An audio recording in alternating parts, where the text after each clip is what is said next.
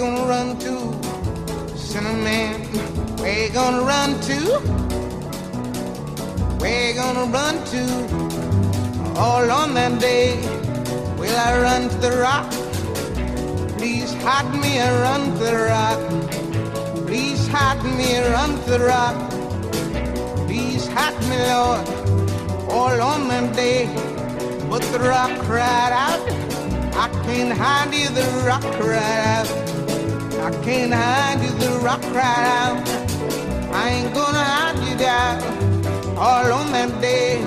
I said, Rock, what's the matter with Uma filósofa por mês. Uma filósofa por mês. Uma filósofa por mês.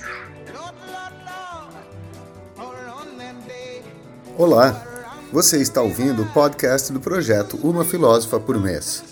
No programa de hoje, vamos apresentar a primeira parte de uma conversa com a professora doutora em filosofia Ilse Zirbel e a professora e também doutora em filosofia Janine Satter sobre as pitagóricas. Elas vão falar sobre a dificuldade de encontrarmos obras e referências sobre essas filósofas, sobre sua atuação e importância dentro da escola pitagórica, além de refletir sobre o processo de silenciamento que sofreram não só essas filósofas, mas todas as mulheres que se aventuraram pelos caminhos do pensamento. Bom programa para vocês e até logo! Pois é, na verdade, o, o- o- todo o projeto começou e eu escolhi. As, a gente tinha debatido, na verdade, sobre quem que a gente ia colocar como a primeira das Sim. antiguidades. Né? Aham. E aí é, consideramos por bem que poderiam ser as pitagóricas, e aí no plural, sendo uma filósofa por mês e não. São, são, são mais de uma, justamente porque um dos grandes problemas é o problema das fontes. E, e- e- mas não só por isso, né? Pela, pelos, pela, essas primeiras pistas que a gente encontrou de que se trata de uma escola filosófica que tinha um número muito grande de mulheres, né? Eu acho que isso foi muito legal também, né? E a- até que ponto, ou, ou quantas mulheres a gente eh, tem hoje em dia a informação de que discutiram filosofia e tantas outras coisas por conta da existência desse grupo, né? Que elas são de vários lugares diferentes da região da Grécia, né? E de vários tempos, em e de vários tempos. inclusive. Então, ah, se não havia uma prática, isso a gente não tem como saber, né? A prática dessa, desses de- debates públicos mistos, né? A gente não sabe se esses debates existiram ou não existiram. Eh, Se eles existiram, essas mulheres foram ouvidas por outras pessoas e influenciaram outras mulheres.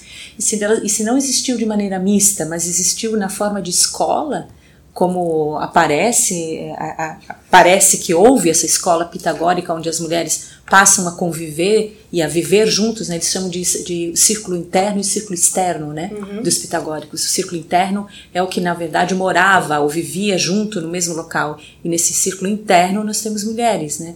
Então, é, eu acho que esse negócio de ter uma escola, né, um, um número muito grande de mulheres trabalhando juntas e fazendo filosofia juntas, particularmente me encantou bastante. né? E aí, na verdade, a sugestão é de que entre as antigas, talvez elas fossem realmente o maior número de mulheres Isso mesmo. filósofas. Pelo menos o que tem de, que tem de, De pista registros. até agora, né? de registro. É, de registros e que então, e que então a gente teve que buscar os registros, né? Quer dizer, as fontes, na verdade, é, num primeiro momento nos pareceram completamente ausentes, né? Quem são as filósofas?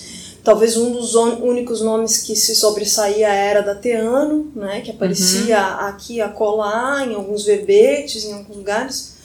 E a partir de um determinado momento, a gente tem, na verdade, um elenco que vai de sete, oito mulheres escritos para um número Mais de 20, vin- né? É, de 27 27, por como é aquilo que consta lá no, no inventário do Gilmenage. Uhum. E aí, então, a gente passa de uma completa ausência para uma surpresa imensa de ter várias pitagóricas nomeadas, embora nem de todas elas tenhamos qualquer registro escrito. Uhum. Mas ao mesmo tempo também uma, uma coisa que para mim foi muito legal é de encontrar, apesar de não ter o registro escrito de várias delas, ah, as pistas que falam, é, que mostram a influência que elas tiveram. Por exemplo, quando a gente encontra só uma afirmação em relação à mãe do Platão. E depois eu me toco que, na verdade, é provável que a República do Platão, para mim isso, isso é, é eu estou convencida disso agora. então isso é um tipo de verdade para mim mesma nesse momento, né? Até que eu descubra alguma outra coisa que me diga o contrário. Mas é, quantas perguntas a gente fazia ou faz sobre a República de Platão, né? No sentido de, né, Platão era feminista. É, né? Isso aparece em vários Aparece muito, assim, por sim. causa da República de Platão, do, da, da, da, possibilidade, por exemplo, de o filósofo rei ser uma mulher. Não há nada no texto que impeça a possibilidade de uma mulher chegar ao ponto de ocupar esse lugar, né? Ou então, por causa da, da, da, igualdade de educação entre homens e mulheres exatamente. Na, na proposta da República. Né? Então sempre foi, sempre foi dito para mim que Platão, na verdade, constrói olhando para as duas grandes cidades-estados da Grécia Antiga, que são Atena e Esparta, e por isso que a coisa é assim. E aí tu encontra um registro de que, na verdade, a mãe dele pode ter sido, pode ter feito parte de uma escola pitagórica. Isso para mim, de repente, me diz não. Ele teve em casa esse ensinamento, essa coisa feminista que ele chama hoje de feminista, né? Ele aprende em casa a pensar de forma, de uma forma mais, eh, os franceses falam da mixité, né? da, da, da, igualdade entre os gêneros, né? Usando a nossa linguagem, né? Então essas pistas, não, te, não temos nada escrito dela, mas ela influencia o filósofo Platão, que é, que é criado por ela ou com ela, né? E depois a gente tem a República de Platão. Se ele tira isso, na verdade, de olhar as duas grandes cidades-estados da época, ou se ele tirou isso dos ensinamentos que ele tinha em casa com a mãe, como é que eu vou saber, né? Na verdade, então, não ter o escrito dela, mas é, ter essa, essa pista sobre essa pitagórica que está diretamente influenciando a, a, vida de Platão. Então, é muito e, interessante essas pistas que a, a gente encontra, né? Mas é curioso, porque embora, embora eu tenha encontrado alguns pontos onde se coloca em dúvida se essa. Ah, porque se trata da Perictione, né? Isso. Uhum, ah, se a Perictione de fato era a mãe de Platão, e aí se subdivide entre Perictione 1 e 2, justamente porque parece haver uma concorrência de datas em relação aos escritos, né? Uma posterior, uma anterior, enfim. Mas mesmo que se coloque em dúvida sobre isso, foi a primeira vez em que de repente eu me dei conta de que assim, poxa, Platão tinha uma mãe que poderia ter feito realmente uma diferença, né? Porque ninguém fala da mãe de Platão, uhum. né? É, fala-se de Platão, ninguém fala da mãe. E quando a gente fala em mãe, não é, não, não é, né, a gente tem essa imagem da mãe como uma, uma, uma pessoa que na verdade está ali só para o cuidado básico, etc e tal. Nós estamos falando de uma mãe intelectual, né? Uhum. Nós não estamos falando só de uma pessoa, quer dizer, né, que, que, que age no sentido de dar de comer, mas não, é alguém responsável pela educação, né? Uhum. Uhum. Então, isso é. é. bem forte também. E quem é a, a, a, a que se diz que aprendeu tudo da sacerdotisa de. O próprio Pitágoras. O próprio Pitágoras teria aprendido, na verdade, todos os seus ensinamentos de Temistocleia, né? Isso. E isso é encontrado como registro em fontes, entre aspas, esotéricas, mas, por, por exemplo, como no Diógenes Laércio, né? Que vai dizer que a sacerdotisa Temistocleia teria, teria sido a fonte ou dos conhecimentos ou da é, da inspiração ou do contato né, para, para o próprio Pitágoras. Uhum. Isso para mim também fez muito sentido quando esse negócio de eu ter feito essa graduação de, de, historiadora, né? Isso faz muito sentido quando a gente encontra esse material, é, essa discussão sobre em que momento as sociedades mais antigas se tornaram tão é, fortemente masculinizadas, ou utilizando a palavra de hoje que é patriarcais, né? Uhum quando é, há uma desigualdade se instala e há autoras e autores que vão falar de um momento histórico em que na verdade uma matrilinearidade foi mais importante, foi mais forte, etc e tal. São, são hipóteses e teorias, mas é, é uma hipótese tão plausível quanto a outra, né? Uhum, é, uhum. então, para mim faz bastante sentido imaginar que é, os ensinamentos em geral é, sobre como se comportar, não tanto no campo da ética, mas não só no campo da ética, porque a gente vê o próprio Sócrates falando né, do, do recurso de ir a Delfos para fazer perguntas, não só perguntas é, éticas, mas perguntas existenciais e até mesmo é, que tem a ver com a direção das cidades, né? A gente esquece políticas. políticas. A gente esquece que nós estamos falando de mulheres e sacerdotisas em geral é, nesses espaços, né? Uhum. Então é, é um tempo histórico que, que uma realidade histórica que se, que modificou-se, né? Então quando a gente vê que o que ele aprendeu sobre é, uma série de coisas, ele aprendeu nesse local como representante do pensamento não é só religioso, né? É uma autoridade é, mais ampla. Uma autoridade que tem a ver com sabedoria. Exatamente. Então a, a nossa visão de hoje sobre o que é uma, uma, o papel da religião é diferente, né? É, desse momento em que eles estão vivendo, né? Então encontrar no fragmento é, essa afirmação para mim ela é bem plausível, né? E mostra de novo uma perda de alguma coisa, né? Alguma coisa se perdeu de um tempo em que as mulheres tinham um protagonismo muito maior e que não é só um, um protagonismo do doméstico, né? Ele é um protagonismo religioso, teológico, político, né? De uma série de coisas. Então, e apesar é público, porque é do público, público, é público, Então a gente encontra esse, é, não ter tido fonte que chega, né, quer dizer, ter ido atrás dessas fontes e não ter encontrado tanto material mas eu acho que o pouco material que a gente encontra é significativo o suficiente para levantar uma série de perguntas, né, e uma série de questões sobre muitas coisas. Mas, inclusive, uma das perguntas, pegando o gancho em, em relação, por exemplo, às sacerdotisas e ao, a, a, essa suposição de que elas teriam tido mais autoridade num determinado momento, uma autoridade pública política, né, é, é porque tal autoridade, tal autoridade começa a ser questionada num determinado momento.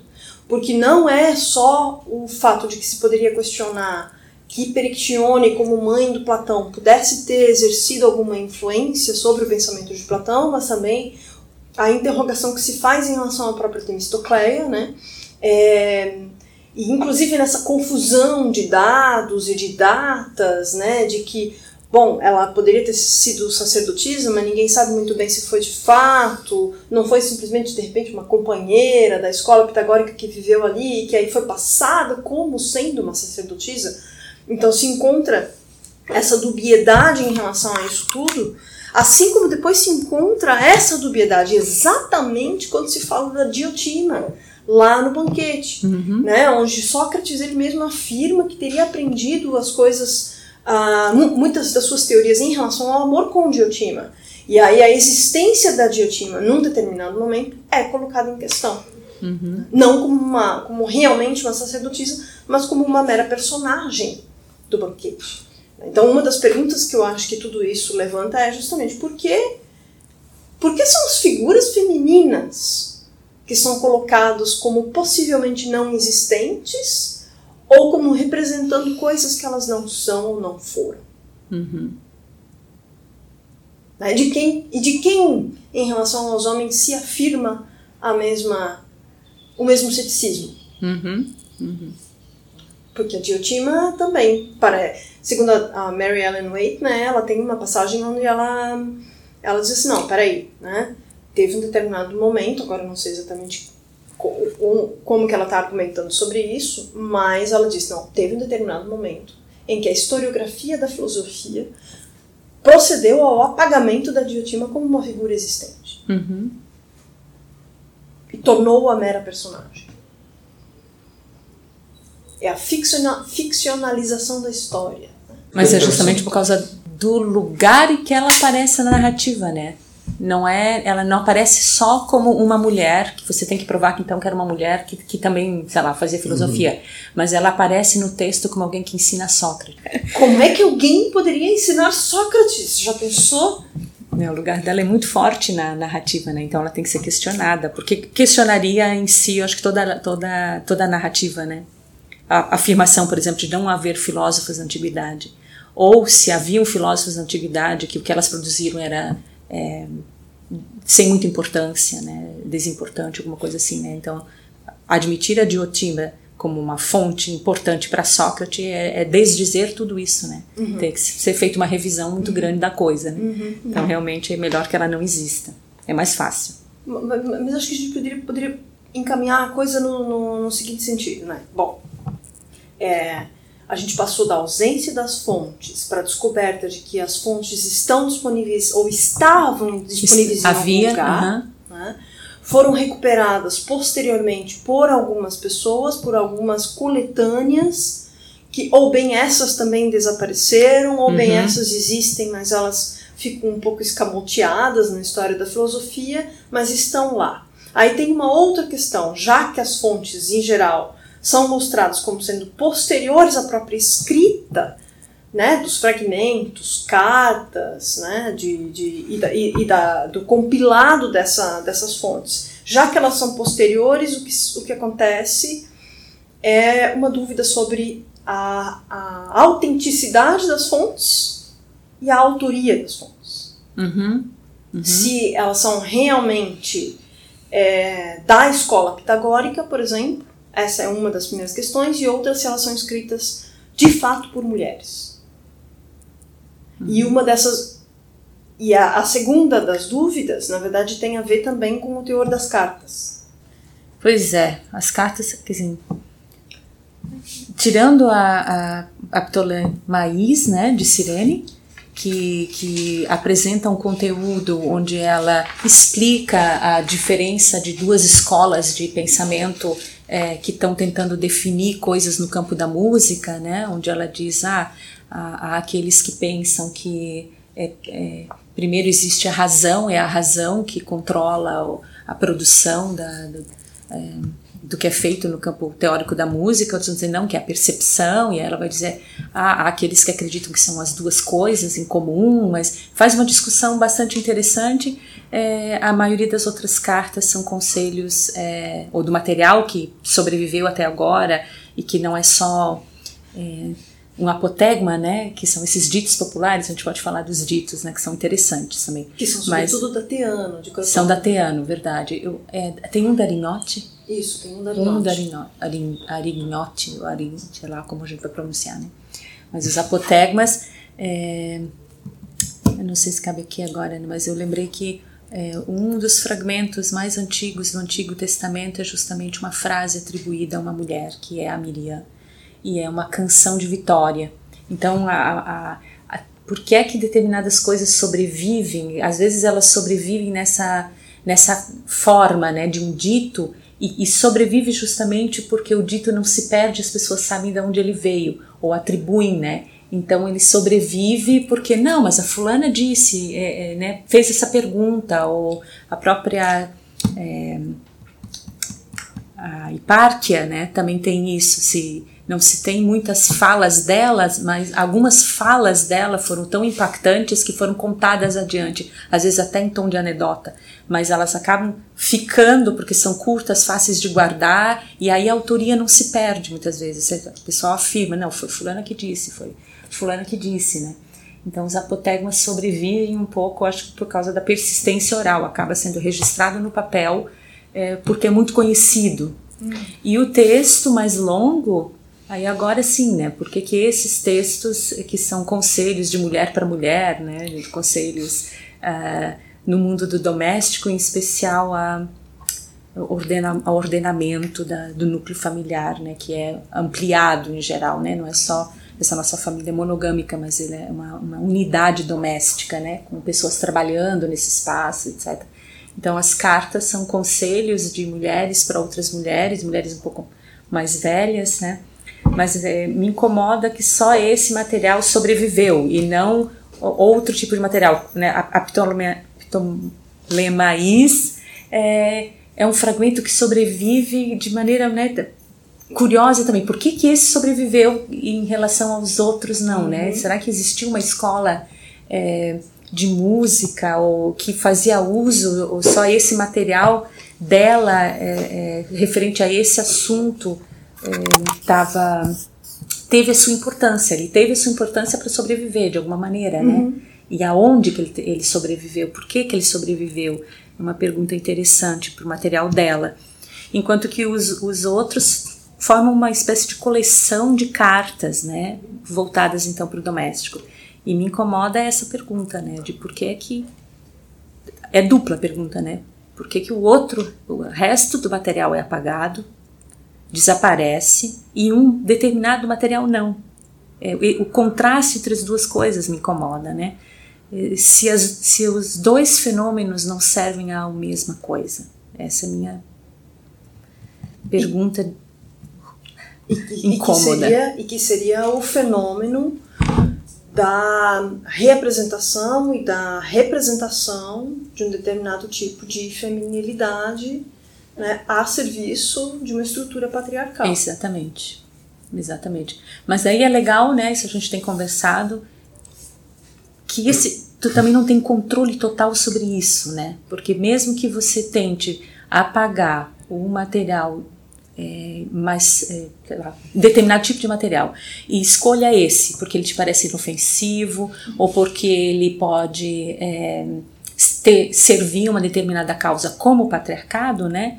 É, não, nem todas as nuances do que está ali é, são realmente é, retiradas, né? Quer dizer, a gente pode ainda olhar para esse material e encontrar uma série de coisas interessantes, mesmo que ele tenha servido é, para uma domesticidade, para uma, né, tenha tido um, uma intenção é, é, ruim, vamos dizer assim, né? Ele não consegue apagar de todo tudo, todos os elementos interessantes dele, né? Até porque a gente poderia pensar que muitas das virtudes que estão sendo pedagogicamente ensinadas através das cartas de mulher para mulher também são virtudes que deveriam ser seguidas não apenas por mulheres, mas por homens dentro do, da escola pedagógica como um todo, né? E que seriam virtudes para além do doméstico, que iriam tanto em relação à constituição de si mesma e à compreensão de si mesma como uma pessoa virtuosa, no nível do doméstico, sim, nessa questão da construção de uma harmonia entre todo, todo esse componente da casa, que não é só realmente o núcleo familiar, mas que também iria e extrapolaria do doméstico para a polis, né? Então, para, para o todo, para o público, para o político. Então, no fim das contas, talvez a ideia da construção dessa virtude, que é sobretudo a, a virtude da moderação, que para nós hoje soa como uma espécie de reprodução da estrutura patriarcal, está servindo naquele momento, e essa que é a dúvida que a gente não consegue né, retirar de todo uh, esse caráter patriarcal, mas poderia estar servindo também para propósitos políticos que a gente não tem condições hoje de compreender. Uhum. É, mas aí tem uma outra coisa que é interessante, porque se um, há, digamos, uma intencionalidade na sobrevivência desse tipo de material que reproduz a estrutura patriarcal, há algumas outras coisas que também me deixam em dúvida, que é por que, é que essas outras pequenas coisas que não servem à mesma estrutura também sobrevivem? Passou despercebido? O que, que houve? É? Porque eu estou pensando na carta da Fintes, ou no, no, fragmento que a gente tem da Fintes, que é uma das, uh, uma das únicas pitagóricas que está afirmando o seu lugar dentro da filosofia. E ela usa a primeira pessoa para fazer isso. Né? Ela diz assim: ah, em geral se atribuem virtudes que são dessemelhantes a homens e mulheres. Então, as mulheres reproduzem um certo tipo é, de tarefas e de constituição, de comportamento, e os homens outro. E aí ela diz: Mas eu acho que não é assim.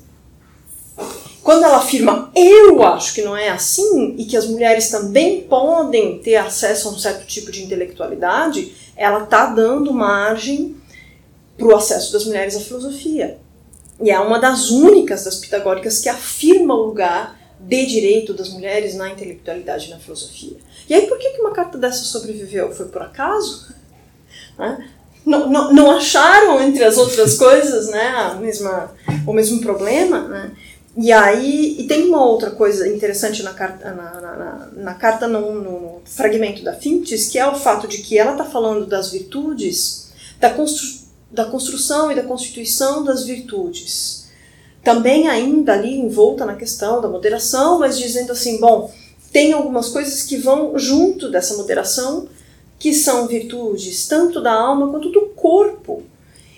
E falar de corpo para a antiguidade é uma coisa um pouco estranha.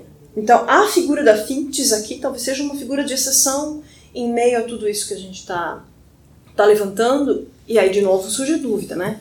Por que, que, uma, por que, que algo como isso sobrevive em detrimento do, dessa outra, desse outro aspecto de reprodução que está presente nas outras cartas? Né? Por quê?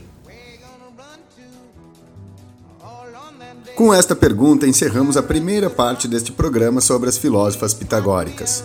Para saber quando publicaremos a segunda parte da conversa, fique atento às novidades do projeto Uma Filósofa por Mês no site germinablog.wordpress.com e no nosso perfil no Instagram, arroba Uma Filósofa por Mês.